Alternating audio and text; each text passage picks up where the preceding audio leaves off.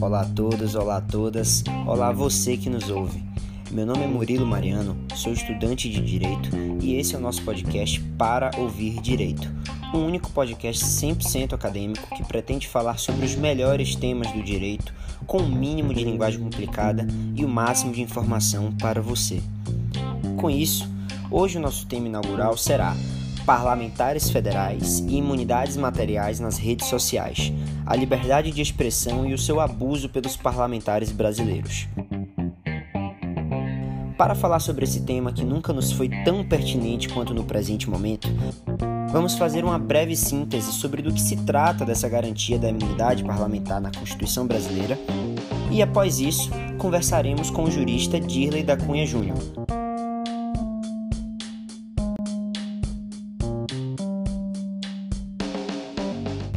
A imunidade parlamentar se trata de uma prerrogativa que nossa Constituição confere aos parlamentares mas, afinal, para que serve essa prerrogativa? Nesse sentido, eu prefiro chamá-la até mesmo de garantia. É porque a imunidade parlamentar se divide em duas: a imunidade material e a imunidade formal. A imunidade formal se refere ao aspecto processual, isso é, ela garante que os membros do Congresso Nacional não poderão ser presos, salvo por flagrante de crime inafiançável. Nesse sentido, é necessário termos cuidado ao interpretar essa imunidade formal, porque, em primeira análise, pode parecer que um membro do parlamento apenas poderia ser preso caso fosse em flagrante de crime inafiançável, podendo, portanto, fazer o que ele bem entender. Mas, na verdade, não é isso que a Constituição está dizendo. O que a Constituição está dizendo é que os membros do Congresso Nacional somente serão imediatamente presos caso seja em hipótese de flagrante de crime inafiançável. Não sendo essa hipótese, o parlamentar então passará pelo devido processo legal, será julgado pelos nossos tribunais e, após o esgotamento de suas possibilidades de recorrer da sentença, então ele será preso. Mas hoje, as nossas atenções estarão focadas na imunidade material do parlamentar.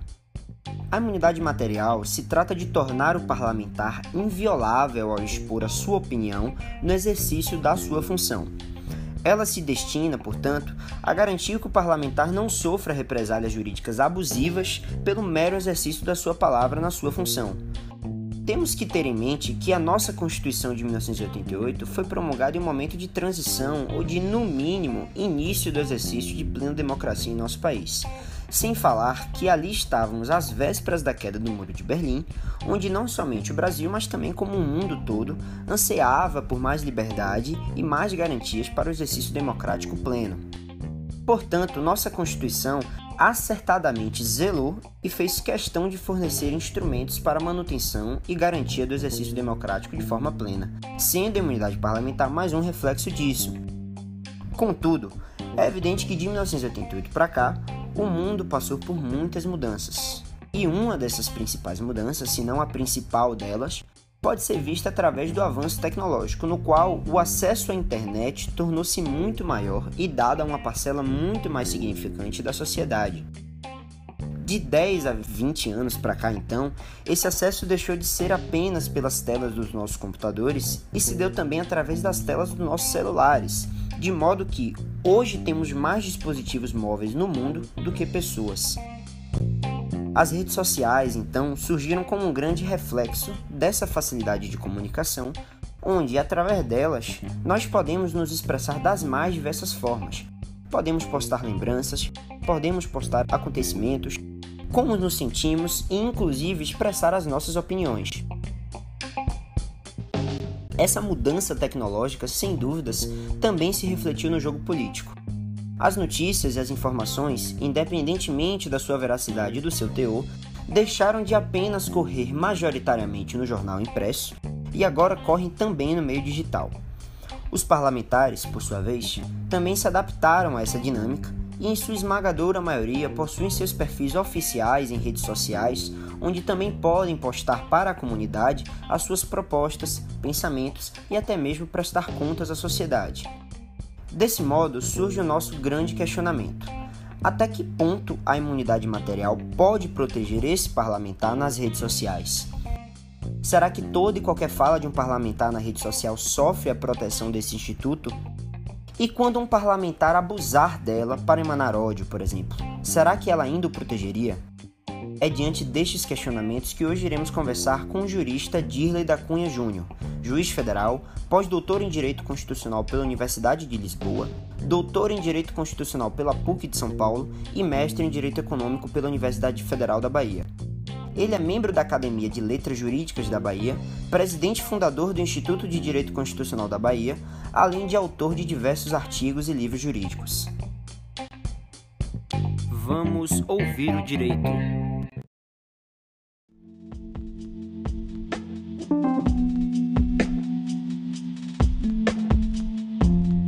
Olá, professor Dirley, como vai o senhor? Tudo bem? Tudo bem, Murilo, tudo em paz. Que bom, que bom. É um prazer contar com o senhor aqui. Queria agradecer ao senhor desde já por nos ceder o seu, o seu valioso tempo aqui para nos conceder suas palavras aqui sobre o nosso tema hoje, os parlamentares federais e as imunidades materiais nas redes sociais, né? A liberdade de expressão e o seu abuso pelos parlamentares brasileiros. Primeiro, além da saudação que eu lhe fiz, quero também saudar a Isiele, foi ela que entrou inicialmente em contato comigo para participar desse podcast, né, do querido amigo professor Diogo, de modo que para mim é uma felicidade muito grande estar aqui. Professor, eu queria contar é, essa, essa nossa breve essa nossa breve conversa aqui, é, perguntando ao senhor como se deu a formação desse Instituto da Imunidade Parlamentar no nosso direito brasileiro. A rigor, a rigor, é, historicamente, a gente pode até situar a, a garantia constitucional da imunidade parlamentar ao Bill of Rights do constitucionalismo inglês, ou seja, a Declaração de Direitos da Inglaterra de 1689. Podemos assim identificar como a origem positiva né, desse instituto, dessa verdadeira garantia fundamental que é a imunidade parlamentar, pela necessidade diante da transição de uma monarquia absolutista, né, que, a, que o Bill of Rights inglês garantiu para uma monarquia constitucional, e apenas brevemente fazendo aqui um, uma contextualização, todos nós sabemos que enquanto a monarquia absolutista era aquela que se caracterizava pela total e absoluta concentração do poder na autoridade do soberano, enquanto a monarquia constitucional marcou uma ruptura do velho regime para inaugurar né, um sistema de freios e contrapesos, check and balances, no qual o poder passou a ser devidamente dividido né, entre o soberano e o parlamento, com destaque político para a hegemonia do próprio parlamento. Né? Nós sabemos que foi exatamente conta da Glorious Revolution inglesa de 1688 e no ano seguinte, 1689, com Bill of Rights inglês, nós estamos tratando aqui da Declaração de Direitos da Inglaterra de 1689, que marcou essa passagem né, paradigmática da monarquia absolutista inglesa para a monarquia constitucional e parlamentarista inglesa, com foco na primazia e na hegemonia política do parlamento. Bom, com isso se mostrou necessário né, se proteger o membro do parlamento. Né? Houve a necessidade de assegurar a livre, autônoma e independente atividade parlamentar, que nós sabemos que não se limita na produção legislativa do direito. Né? A atividade parlamentar ela vai muito além disso. Né? Os membros do parlamento não têm apenas é, como função, função legislativa de produzir legislativamente o direito, mas tem uma outra função que é bastante cara no âmbito das democracias constitucionais, que é a função de fiscalização. É? Uhum. Agora imagine como fiscalizar sem a garantia da atividade parlamentar. Né? Então, eu posso dizer que o contexto histórico é basicamente esse, né? Nós podemos identificar exatamente nessa no Bill of Rights, na Declaração de Direitos da Inglaterra de 1689, né, o primeiro passo positivo né, e legislativo, que foi uma declaração de direitos, para a garantia né, da imunidade parlamentar e da proteção do exercício da atividade parlamentar, né, dos parlamentares investidos no mandato, exatamente para eventualmente fazerem oposição e resistência política né, ao poder do soberano. E essa prática, Murilo e todos aqueles que nos ouvem, né, foi uma prática é, absorvida e recepcionada por todos os países do mundo.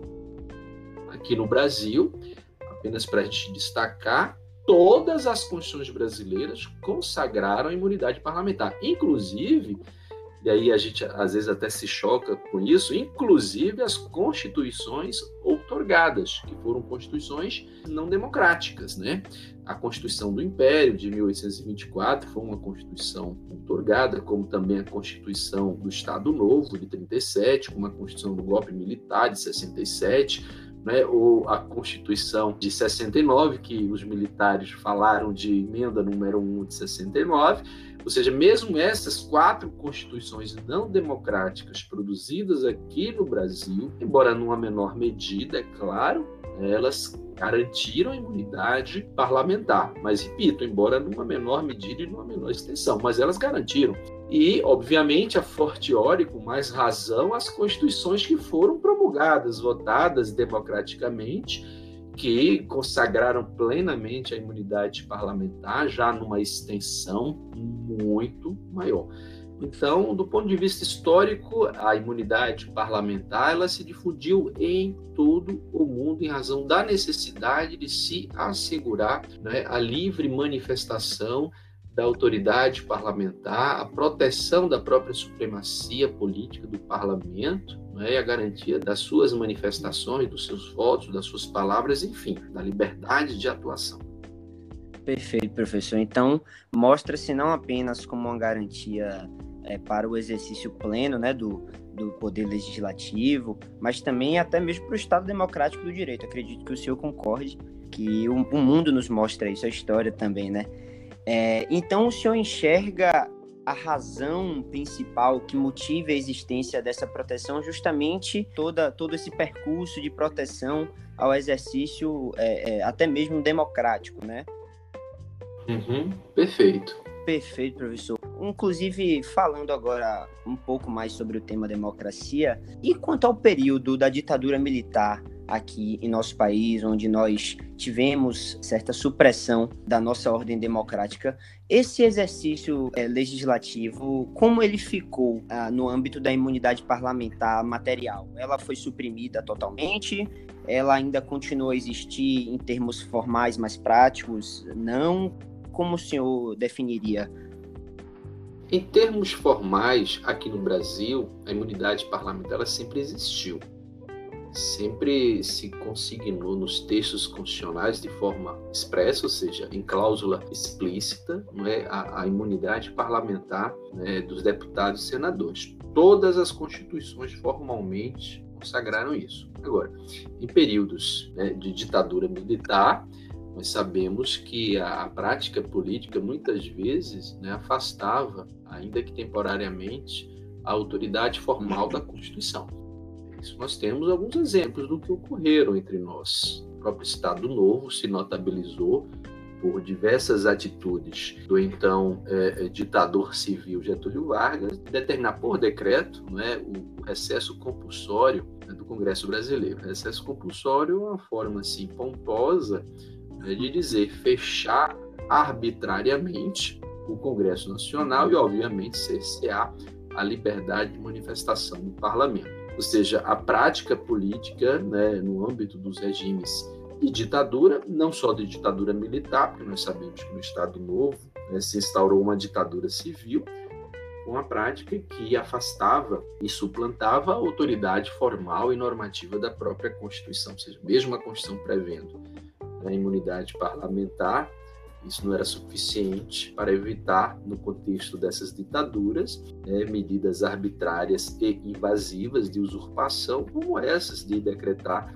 próprio fechamento do Congresso Nacional. Isso se repetiu também inúmeras vezes ao longo da ditadura militar, ao longo dos 21 anos de ditadura militar, que foi inaugurada pelo golpe de 31 de março de 64, que veio a ser finalizada apenas verdadeiramente com a eleição do primeiro presidente civil depois do regime. Né? O que aconteceu com a eleição, apesar de ser uma eleição direta, mas uma eleição do colegiado eleitoral da época, do Tancredo Neves, né? em março do ano de 1985. Então, basicamente, foi isso que aconteceu. Embora a previsão formal da Constituição, né, a garantia da imunidade, todas as constituições consagraram isso, a prática política nos regimes de ditadura contrariaram esses preceitos constitucionais. Perfeito, professor, perfeito feita já esse, essa toda essa análise histórica e puxando agora para os tempos mais contemporâneos, a nossa atualidade, a nossa Constituição, em seu artigo 53, ela diz que os deputados e os senadores são invioláveis civil e penalmente por quaisquer de suas opiniões, palavras e votos.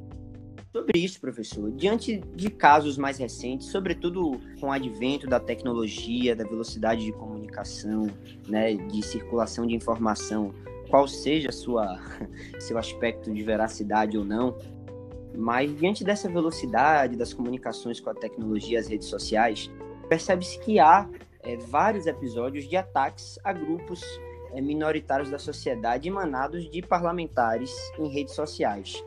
Como o senhor enxerga a incidência da proteção do parlamentar em tais situações, feita uma análise à luz da imunidade parlamentar nesse aspecto? Historicamente, a imunidade parlamentar ela foi concebida para proteger o exercício legítimo da atividade parlamentar. Isso é fato. A imunidade é legítima na medida em que ela tutela efetivamente a, a, a livre expressão da atividade parlamentar. Agora, abusos, é, obviamente, não são apenas censurados moralmente, mas são censurados juridicamente como qualquer abuso, o abuso da imunidade parlamentar certamente enseja a aplicação de sanções. Tanto é que a própria Constituição, né, após tratar no artigo 53 que você indicou, né, da, da, imunidade parlamentar, ela trata lá no artigo 55 das hipóteses de perda do mandato. Uma das hipóteses de perda do mandato, que pode gerar a cassação do mandato do próprio parlamentar, é o abuso de suas prerrogativas, né? E a imunidade parlamentar é uma de suas prerrogativas. Então, o abuso da imunidade parlamentar é causa constitucional de perda do mandato parlamentar o dentro da casa é, do Congresso Nacional, qual pertence o parlamentar, claro, garantindo o devido processo legal, garantindo a ampla defesa, claro. contraditório desse parlamentar, é claro, né, óbvio. Lógico pode, ao fim e ao cabo, determinar a cassação do mandato parlamentar. Isso é previsto expressamente na nossa Constituição. A questão é, como é que nós devemos entender as fronteiras constitucionais que legitimam o exercício da imunidade parlamentar? Primeiro, obviamente, o parlamentar tem que estar investido no mandato, uhum. mas não basta por si só que ele esteja investido no mandato. É necessário que investido no mandato, a sua atividade esteja plenamente relacionada ao exercício do mandato. Ou seja, aquela relação de causalidade, todos nós sabemos, entre a manifestação parlamentar e o exercício típico do seu mandato. O que significa também dizer que algum tipo de manifestação do parlamentar que não esteja relacionado ao exercício do seu mandato não tem a proteção da imunidade. Então, a imunidade ela protege o parlamentar não como um privilégio, ou seja, não para atender ou a favorecer os seus interesses pessoais, mas sim como uma prerrogativa funcional que tem uma grande consequência social. Isso significa dizer que a imunidade parlamentar ela não serve à pessoa do parlamentar, ela serve à sociedade aos interesses gerais da sociedade, que no âmbito de um Estado democrático de direito, obviamente, que anseia por um exercício livre né, da atividade parlamentar. Hum. Então, como tudo na vida, inclusive e notadamente no direito, abusos são juridicamente hostilizados, censurados e juridicamente sancionados. Então, parlamentares que utilizam-se de redes sociais ou de qualquer outro meio para é, disseminar o ódio, para se manifestar contra grupos minoritários de forma abusivamente preconceituosa ou discriminatória, ou para pregar, por exemplo, a abolição do sistema democrático a partir de defesa de práticas antidemocráticas, esse parlamentar ele não está salvaguardado pela imunidade parlamentar. Porque a sua atuação, a um, não tem relação nenhuma com o exercício do seu mandato. A dois, se destina a é, é, contrariar os próprios valores plurais de uma democracia. E a três se caracteriza plenamente como crime. Então, sim, sim. É, é, nessa situação de abuso juridicamente relevante, a imunidade não socorre ao parlamentar. Fantástico, professor. Perfeito. Então, justamente nesses casos, agora já falando em termos práticos, o senhor é, acredita que essa proteção consegue ser materializada no plano dos fatos? O que vale dizer, aqueles casos em que parlamentares fazem esse tipo de manifestação é, e, sobretudo, em redes sociais, onde a gente vive uma questão hoje é, totalmente aberta, né? Com os debates sobre fake news e etc. Mas, no plano dos fatos, o senhor vê a materialização dos mandamentos constitucionais da imunidade parlamentar em termos de punir aquele parlamentar que abusa dessa garantia? Olha, não é da tradição, é, até porque que, esses casos que já existiram, eles eram mais episódicos. Né? Infelizmente, agora nós estamos acompanhando um cenário aí de, de, de continuidade e de repetitividade desses fatos. Mas no passado recente eram fatos assim episódicos, pontuais, muito tópicos. Né? Uhum. E relativamente a, esses, a essas situações, muitas vezes o parlamentar ele era punido. Nós temos assim, por exemplo, situações. Eu me recordo aqui de uma delas em que um determinado, nós não vamos aqui, obviamente, dizer nomes, Lógico. mas um determinado deputado federal, saindo de Brasília, no final da noite de uma quinta-feira, no avião, resolveu ingerir uma quantidade elevada de bebida alcoólica, ao ponto de a própria comissária ter se recusado a continuar servindo esse parlamentar.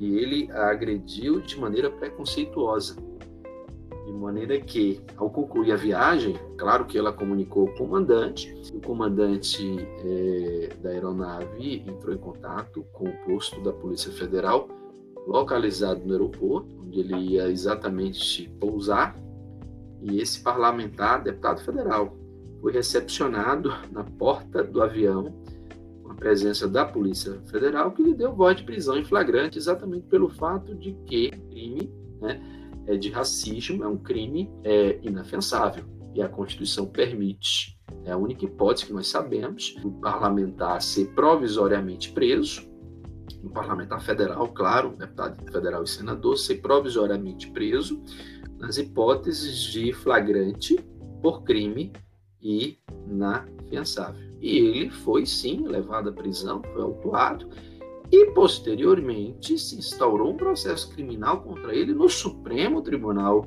Federal, que ao fim e ao cabo do processo o condenou pela prática de crime de racismo. Eu dei o exemplo desse caso, esse caso se tornou muito conhecido há alguns anos, né, por conta do ódio que foi destilado da prática realmente do racismo que aconteceu contra a comissária, só pelo fato dela ter se recusado a continuar servindo né, o, o, deputado federal, que já estava em elevado estado de embriaguez, diga-se de passagem. né? Por isso que ela se recusou exatamente. Então, é claro que eram situações bem menores de ocorrerem no passado. Ocorriam sim, mas eram bem menores. Então, houve sim uma punição. O Supremo não reconheceu qualquer tipo de imunidade, obviamente, não reconheceu nenhum tipo de imunidade, é, nem a material, né, que garante a inviolabilidade do parlamentar civil e penalmente por suas opiniões, palavras e votos, como também não reconheceu né, a imunidade formal, tendo em vista a exceção da prisão né, em flagrante por crime inafiançável. Claro que o que poderia ter acontecido, e na hipótese, eu confesso que eu não me lembro se ocorreu ou não, é após a autuação da prisão em flagrante por crime inafiançável, comunicada a prisão à Casa Legislativa do Parlamentar, ele era um deputado federal, a Casa Parlamentar dele era a Câmara dos Deputados, a Câmara, por maioria absoluta de seus membros e por provocação de partido político na Câmara representada, deliberar pela prisão, inclusive pela soltura. Então, não hum. sei se ocorreu a deliberação no sentido de soltura e relaxamento da prisão em flagrante ou não. Mas isso não impede, como de fato não impediu, né, a instauração de um processo criminal contra esse parlamentar, e ao fim e ao cabo ele foi de fato condenado pelo Supremo Tribunal Federal por prática de racismo. Então, é, a, a, a, nossa Suprema Corte vem, sim, em algumas situações, agindo severamente, punindo o parlamentar por abuso né, do, do, das prerrogativas parlamentares. E a gente sabe que o abuso afasta completamente o direito, afasta Fantástico. completamente a imunidade. Muito se fala hoje, professor, em sentido de que haveria, sobretudo com o advento de muitos casos, até casos midiáticos mesmo, de corrupção, é, com envolvimento de parlamentares federais, enfim, é, muito se fala, até popularmente hoje, que a imunidade parlamentar é, acabaria por conceder uma proteção desmedida. Sobre esse entendimento, o senhor acredita que que a proteção concedida pela Constituição de 88 seria excessiva? Para mim, foi na exata medida, né? na exata medida. Eu acho que a democracia ela funciona muito bem com a liberdade da atuação de seus atores políticos. E são atores que, que, obviamente, têm um papel fundamental no processo democrático. É o parlamentar, que nós sabemos, eu mencionei há pouco, não se limita a exercer a função legislativa exerce uma função muito nobre de controle, de oposição, de resistência a determinadas práticas abusivas por parte do executivo, principalmente, né? mas não apenas do executivo, como de qualquer outro poder constituído, função talvez até mais importante que a função de fiscalização. Então, acho que a, a imunidade parlamentar ela foi concedida pela Constituição de 88, como pelas constituições anteriores, na exata medida da necessária proteção à livre atuação do parlamentar. É óbvio que temos que pensar em sermos mais severos e mais duros nas respostas nas hipóteses caracterizadas como abuso da atividade parlamentar. Né? Isso é fato. Agora, se você me perguntar, mas Dirley, mesmo havendo abuso, né, o que é que você acha é, da atuação do próprio parlamento na apuração e eventual repressão a esse abuso cometido pelo parlamentar? Muito provavelmente minha resposta já seja um pouquinho diferente. Uhum porque a atuação do, do, parlamento contra o abuso da prerrogativa da imunidade parlamentar tem sido muito deficiente, muito deficitária. Nós sabemos que é muito difícil o parlamento caçar um mandato por abuso né, da prerrogativa parlamentar, por abuso da imunidade parlamentar. Não são, são casos assim raríssimos. O que é, é mais frequente, e mesmo assim não tão, né, mas é um pouco mais frequente, é a cassação do mandato determinada pelo próprio parlamento em razão da prática incompatível com o decoro parlamentar. Aí a gente vê com uma frequência maior, né? ou seja, o parlamento ele é mais severo na resposta né, a uma conduta do parlamentar que seja incompatível com o decoro parlamentar, a exemplo da recepção ou do recebimento de vantagens indevidas e ilícitas, do que a resposta do parlamento a partir da cassação do mandato de um abuso de mandato parlamentar. É muito raro essa hipótese. Então, o parlamento não vem de maneira eficiente e satisfatória respondendo adequadamente aos eventuais abusos da imunidade parlamentar mas o abuso é, é, não pode, digamos assim, desmerecer a própria imunidade.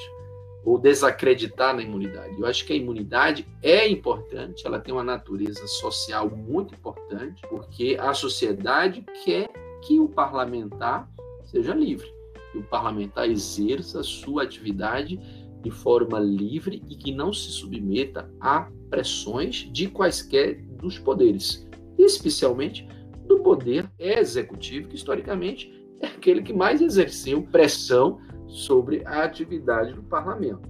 Fantástico, professor. Pois é, e diante de toda essa nossa conversa, todo esse desenvolver, é, eu queria perguntar ao senhor: o senhor gostaria de deixar uma última consideração, talvez uma mensagem sobre o nosso tema, ou até mesmo sobre democracia para o nosso ouvinte? Olha, sobre o tema especificamente da, da imunidade parlamentar, eu posso dizer o seguinte: que eu acredito na, na importância da necessidade de se manter a imunidade parlamentar, porque ela serve à sociedade, ela serve a mim, ela serve a você, ela serve a todos nós no âmbito de um Estado democrático de direito, porque a atividade parlamentar é importante. É porque muitas vezes, você, Murilo, e os nossos ouvintes, muitas vezes a gente associa né, a, a imunidade parlamentar aos péssimos parlamentares. Mas nós não podemos ignorar a existência de excelentes e destacados e ativos parlamentares no nosso sistema democrático. Nessa última eleição, por exemplo, né, que foi uma eleição municipal, as nossas câmaras municipais de vereadores, que são os órgãos parlamentares locais, que têm um papel fundamental na sociedade municipal, na sociedade local, né, onde a gente mora. A gente não mora na União, a gente não mora no Estado, a gente mora no município. Claro, né? Então, a nossa, a nossa relação é muito mais próxima com o vereador do que com o deputado estadual, do que com o deputado federal e tampouco com o senador da República. Então, a gente se relaciona muito, com mais proximidade com o vereador. E a gente viu nessa última eleição né, uma renovação significativa das câmaras municipais, diversos, diversos atores sociais que até recentemente eram vistos como atores invisíveis, ou seja, como atores representantes né, dos grupos minoritários. Só para dar alguns exemplos, nós tivemos um aumento da participação feminina nos parlamentos locais, nós tivemos um aumento do público e do coletivo LGBTI, né, nas câmaras municipais. Essas pessoas serão nossos parlamentares. E a imunidade parlamentar vai salvaguardar e garantir a liberdade de atuação dessas pessoas. Ou seja, grupos minoritários, que historicamente sempre foram marginalizados e excluídos, estão ocupando cada vez mais um espaço nos centros de deliberação política, nos centros de poder. Né?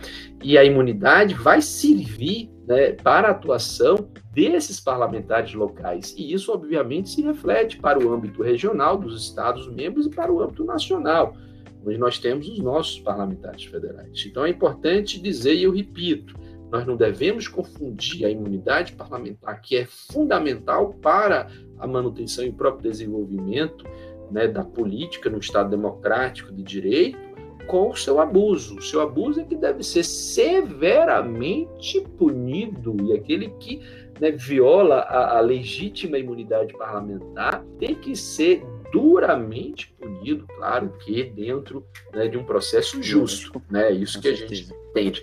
É, e até porque, já para finalizar, a imunidade parlamentar, né, cujo ponto histórico eu identifiquei lá no, no, no Bill of Rights do sistema constitucional inglês, é uma garantia que vem sendo adotada em todo o planeta. Eu posso aqui citar é, algumas constituições, como a Constituição norte-americana. Interessante que a Constituição norte-americana é algo assim muito curioso, porque foi uma Constituição elaborada numa época em que não existia energia elétrica, né? E não existia uma caneta esferográfica. Então, foi uma Constituição escrita com tinta de pena de ganso, né, e sob a, a, a, luz de velas, né, e ela prevê a Constituição dos Estados Unidos, que tem apenas sete artigos, ela prevê expressamente no artigo 1 na sexta seção, porque é o artigo que tem diversas seções, mas na seção número 6, expressamente a imunidade parlamentar, uma Constituição que é de 1787. E, obviamente, constituições europeias do pós-Segunda Grande Guerra Mundial, praticamente todas elas, a Constituição da Alemanha de de,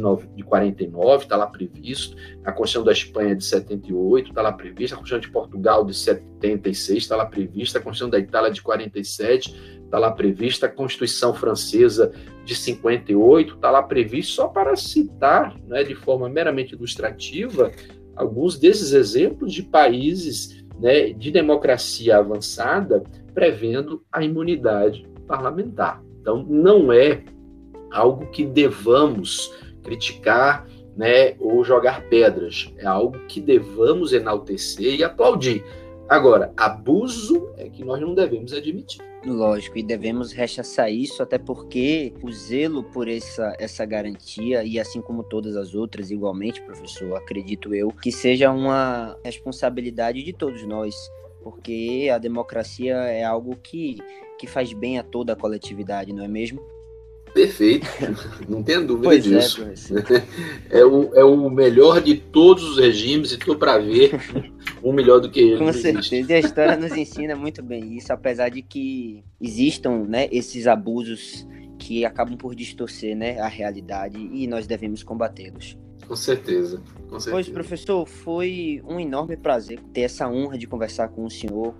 Tranquilo, meu amigo. Fico, fico feliz aí por ter colaborado Agradeço muito o convite, agradeço a Isiele pelo contato inicial. Manda aí um, um grande abraço para o meu querido amigo Diogo Guanabara, príncipe dos podcasts. Pois é. Inclusive, entrevistado recentemente por ele num, podcast que ele conduziu. Vocês têm aí um excelente professor, um excelente mestre. Um grande abraço, Murilo. Um grande Muito abraço obrigado, professor. Um grande abraço ao senhor.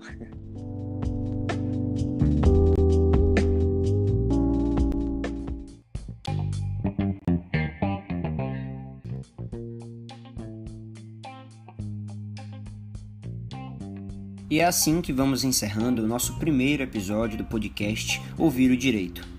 Esperamos que através dele tenhamos levado mais conhecimento e agregado à sua vida, mesmo que em 1%. Se assim for, nos sentimos totalmente satisfeitos. Para encerrar, gostaríamos também de trazer uma frase dita pelo jurista italiano Luigi Bagolini, que diz o seguinte: O direito não pode ser visto como puro fato, nem como pura forma, nem como norma entendida em sentido formal, nem como puro valor ideal, nem como puro conteúdo intencional, mas sim como objetivação normativa da justiça. É assim que desejamos uma boa semana e um forte abraço.